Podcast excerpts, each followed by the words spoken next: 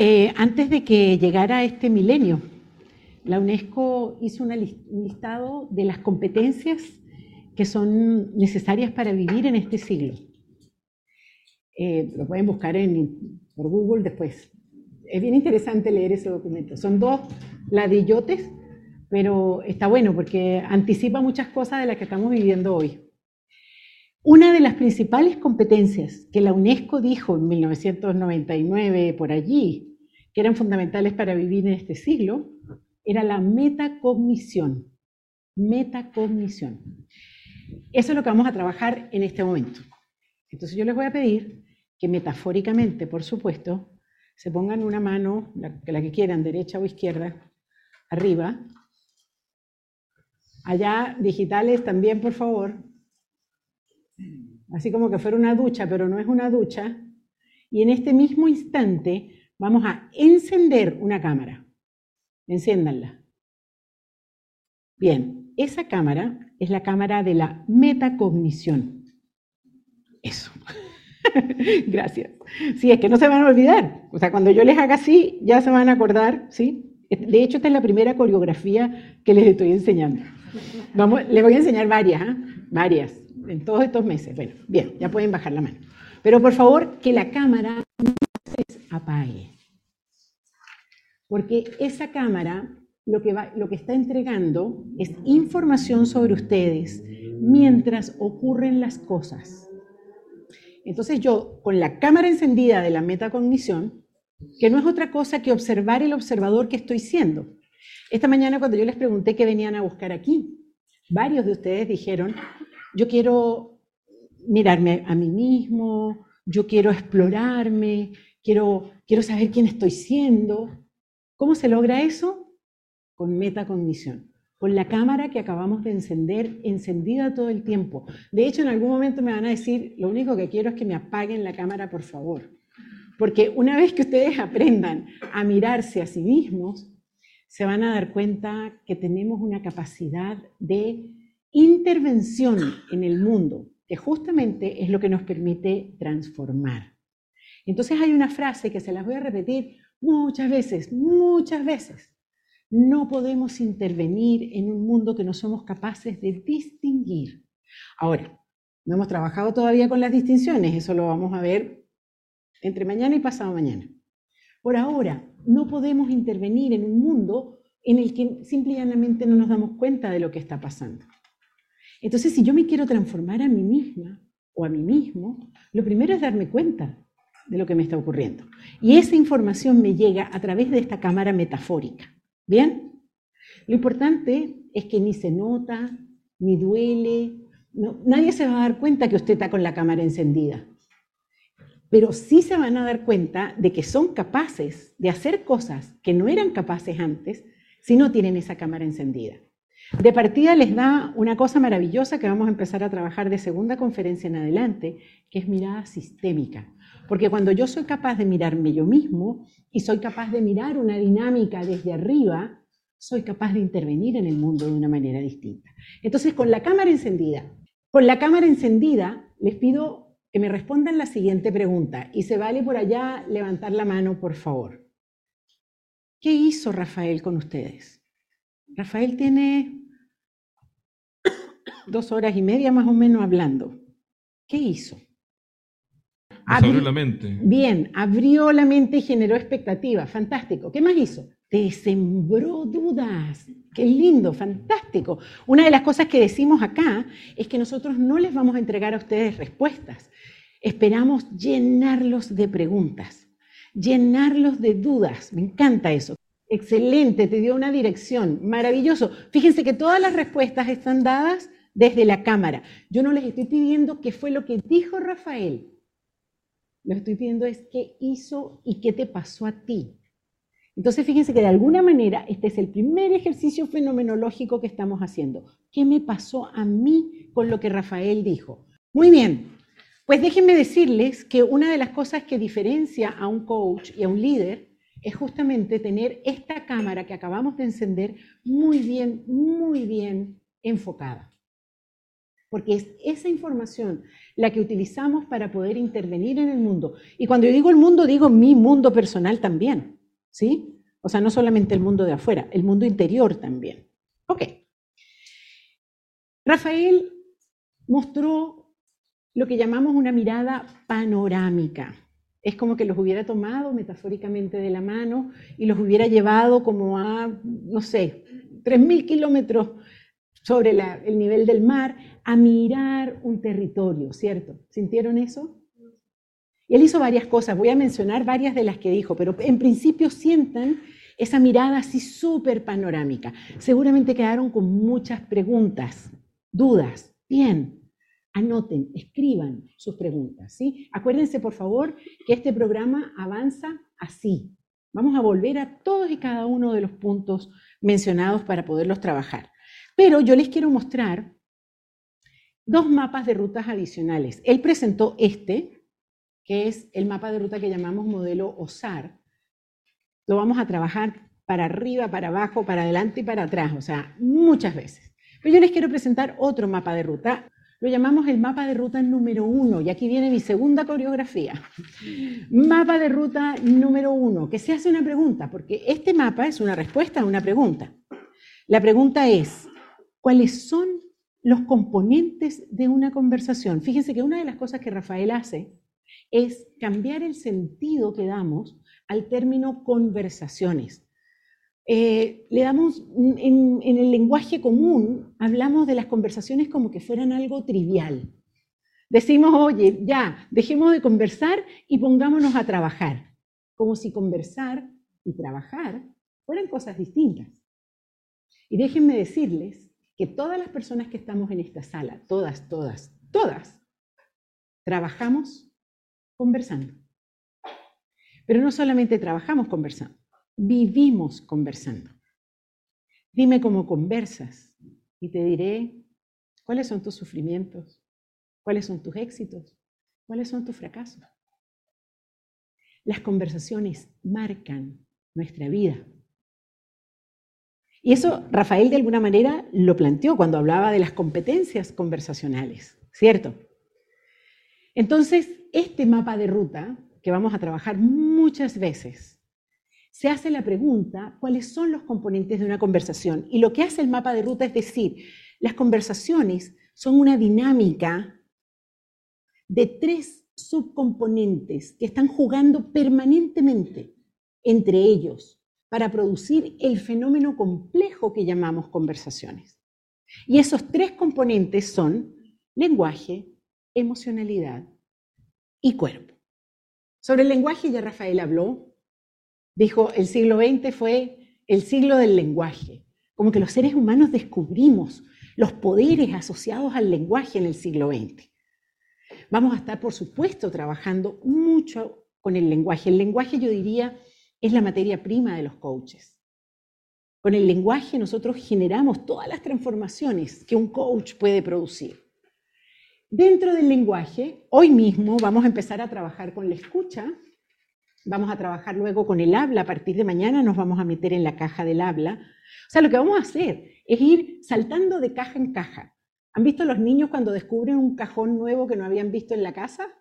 Lo abren y empiezan a sacar cosas así, pero maravillados con todos los tesoros que hay en ese cajón no descubierto. Bueno, así nos vamos a meter en cada una de esas cajas y vamos a empezar a sacar cosas.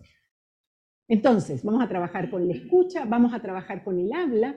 Del habla vamos a sacar modalidades del habla y actos lingüísticos básicos. Nosotros, de hecho, en esta conferencia vamos a llegar hasta acá, hasta los juicios el mundo de las peticiones, las ofertas y las promesas lo vamos a dejar para la segunda conferencia. Vamos a estar trabajando día y medio completo solamente con el mundo de las peticiones, las ofertas y las promesas.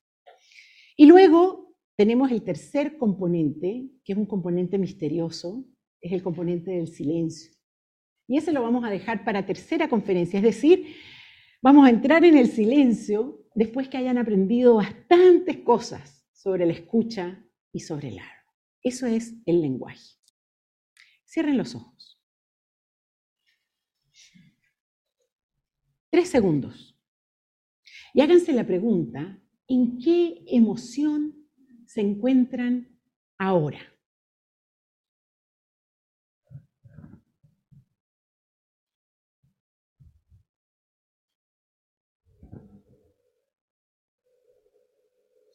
Pónganle un nombre a esa emoción. Abran los ojos. Escriban el nombre de esa emoción en un rinconcito de su cuaderno, no importa. Y ahora voy a hacer algo que se llama pruebas de frecuencia. ¿Saben lo que es una prueba de frecuencia? ¿Se acuerdan de estadística? ¿Alguna vez vieron estadística? Las pruebas de frecuencia es cuántas veces ocurre algo, ¿cierto? En, un, en una cierta población. Ustedes son la población, incluyendo a la gente que tenemos en digital. Entonces, levanten la mano aquellos a los que cuando yo dije cierren los ojos y sientan una emoción, en rigor no sintieron nada especial. Mano levantada. Ajá, sí, tranquilamente, manténgala levantada y déjenme ver a, la gente digital. En este caso les voy a pedir que levanten la mano física, no la, no la virtual, para ver manos. Hay varios de manos, manos levantadas. Ok, muy bien. Déjenme decirles, y lo vamos a trabajar en estos mismos tres días, que planteamos que todos los seres humanos siempre estamos en una emoción. Si usted no la registró, no importa, tiene que ver con que no nos damos cuenta de nuestros propios estados emocionales. Parte de lo que vamos a aprender con esta camarita que acabamos de encender es cuáles son mis distintos estados emocionales. Nos vamos a dar cuenta que son tremendamente fluidos, que pasamos de una emoción a otra, ni siquiera nos damos cuenta muchas veces. Otra prueba de frecuencia. Levanten la mano los que sintieron una emoción, pero cuando yo les pedí que le pusieran nombre a esa emoción, no tenía ni idea qué nombre ponerle. Ah, parece que hay más. Ok, a ver allá en digital. Levanten la mano física para yo verle su mano. Ajá. Ok, no sabían qué nombre ponerle a la emoción. Bien, y eso nos pasa. Decimos que somos auténticos analfabetos emocionales. ¿Por qué? Porque, bueno, aquí yo creo que todos somos hijos del siglo pasado, ¿o no? Sí, ¿verdad? Ok. Sí, por allá hay algún... No, yo creo que somos todos del siglo pasado, ya. Entonces, el siglo pasado, una de las características que tuvo es la negación de nuestro mundo emocional.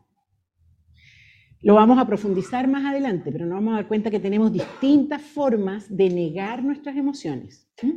Una de ellas es no hablar de las emociones. Por eso no sabemos qué nombre ponerles porque no tenemos nombres para nuestros propios estados emocionales.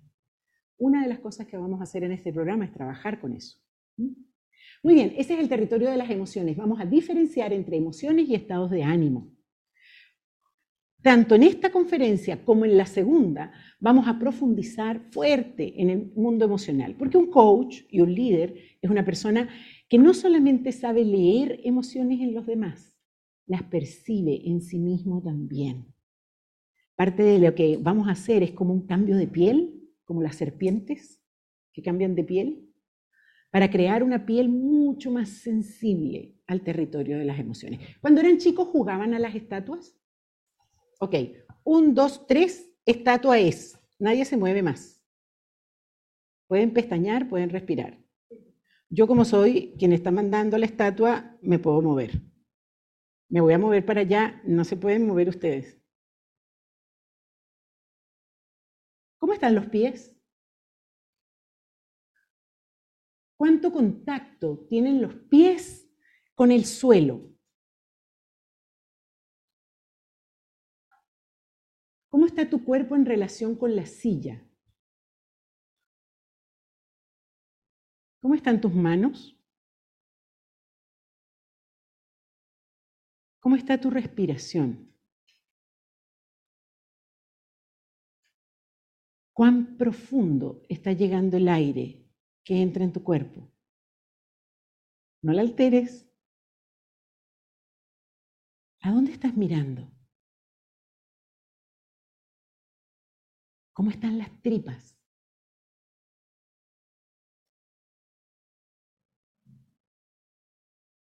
Ok, descongélense.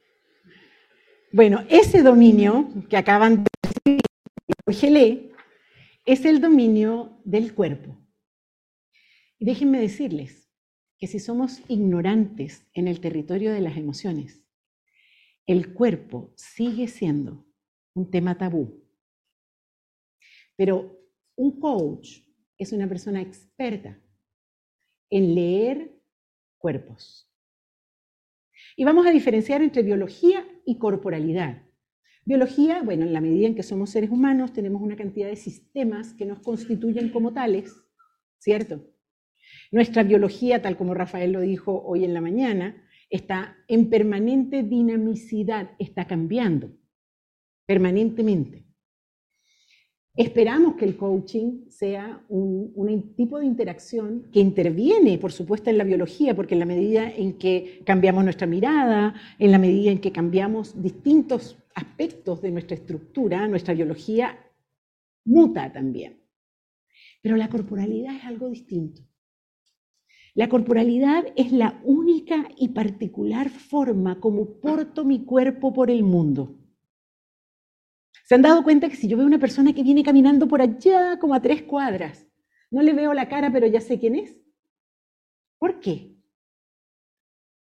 Claro, claro, por la forma particular que tiene. En Venezuela decimos por el tumbadito que tiene cuando camina. Porque hay un ritmo, hay una velocidad, hay una forma de relacionar el cuerpo con el mundo. Y esa forma se va creando desde que somos fetos desde que estamos en la panza. Ya nos estamos relacionando con nuestro entorno y ya vamos creando una particular corporalidad. El coach es una persona que se entrena, y ustedes van a entrenarse para eso, para leer corporalidades y para intervenir en las corporalidades en función de generar transformación. ¿Por qué? Porque esos tres elementos juegan dinámicamente para generar el fenómeno complejo que llamamos conversaciones. Ese es un primer mapa. El segundo mapa de ruta se hace una pregunta distinta. El anterior la pregunta era cuáles son los componentes de una conversación. Esta se dice cómo dividimos las conversaciones. Y ojo que podemos generar otras divisiones, pero estas son las que vamos a trabajar en el programa. Vamos a dividir las conversaciones en dos de acuerdo con su relación con el espacio público y, vamos a trabajar con conversaciones públicas y privadas. Hoy en la tarde vamos a empezar a trabajar con eso. Y yo entiendo que en la reunión de bienvenida ya empezaron, hicieron un primer ejercicio de conversaciones públicas y privadas. Fantástico. Hoy en la tarde amarramos ese ejercicio.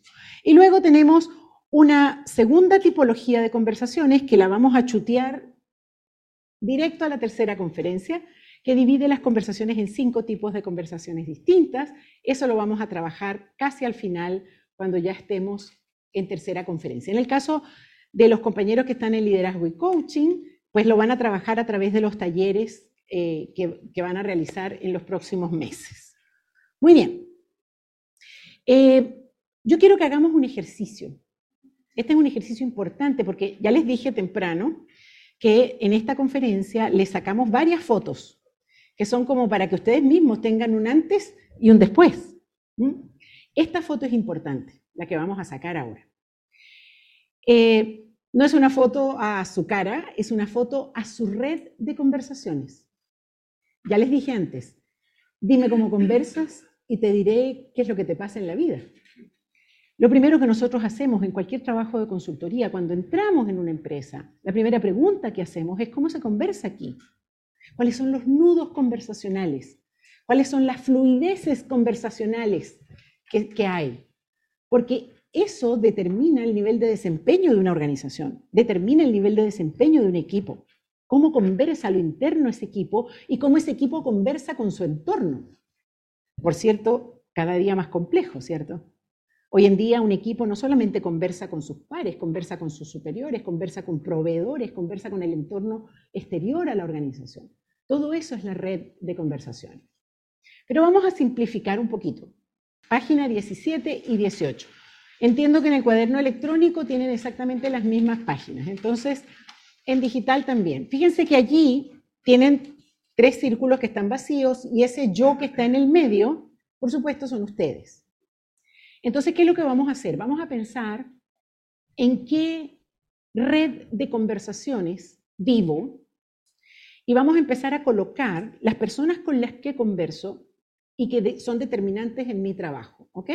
Fíjense que en la página 17 dice mi equipo de trabajo y luego en la página 18 mi espacio personal. Ahí la cosa se pone más interesante todavía, ¿cierto? Ok.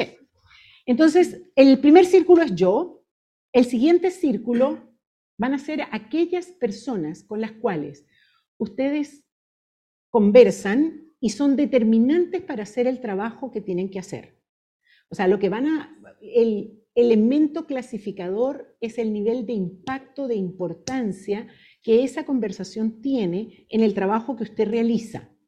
Fíjense que no estoy hablando de frecuencia, estoy hablando de importancia, ¿sí? Entonces, tal vez mi jefe, que es una persona con la que yo hablo, no sé, cuatro veces al año, pero es determinante en el trabajo que hago, por lo tanto lo voy a colocar en el primer círculo. En el segundo círculo van a colocar gente que es menos importante y en el tercer círculo gente que es todavía menos importante. Entonces, en la medida en que se alejen de ustedes, son personas eh, que son menos relevantes en el trabajo que ustedes realizan. Pueden colocar iniciales, si por casualidad de la vida están sentados al lado de una persona que trabaja con ustedes, se vale poner seudónimos o, no sé, escribir en jeroglíficos. Puedes colocar todas las personas que tú consideres que son relevantes en el primer círculo y así sucesivamente. Una vez que coloques los nombres, vas a evaluar la calidad del espacio conversacional que tienes con esa persona. Fíjense que dije espacio conversacional, no la conversación que tuvimos la semana pasada que fue pésima, no.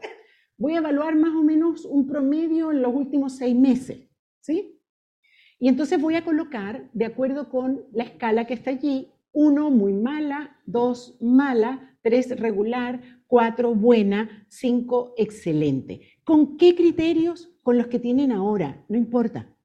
Seguramente son criterios distintos, pero parte de lo que vamos a ir trabajando justamente es educar esos criterios y posiblemente en unos meses más eh, van a evaluar distinto a esas mismas personas. ¿Ok? Entonces, un tiempito para trabajar con el equipo de trabajo y luego pasen, por favor, no se pierdan de pasar a la siguiente página. Sí, sí. Y empezar a mirar qué es lo que está pasando en mi espacio personal. ¿Ok? Dime que es muy interesante. En el mapa personal, ¿qué coloco? Coloco las personas con las que convivo en mi mundo personal o sea, con quienes vivo, mi familia primaria, mi familia secundaria, mi familia política, las personas con las que convives en tu vida. Tocas a los más importantes y así sucesivamente se van alejando de la misma manera.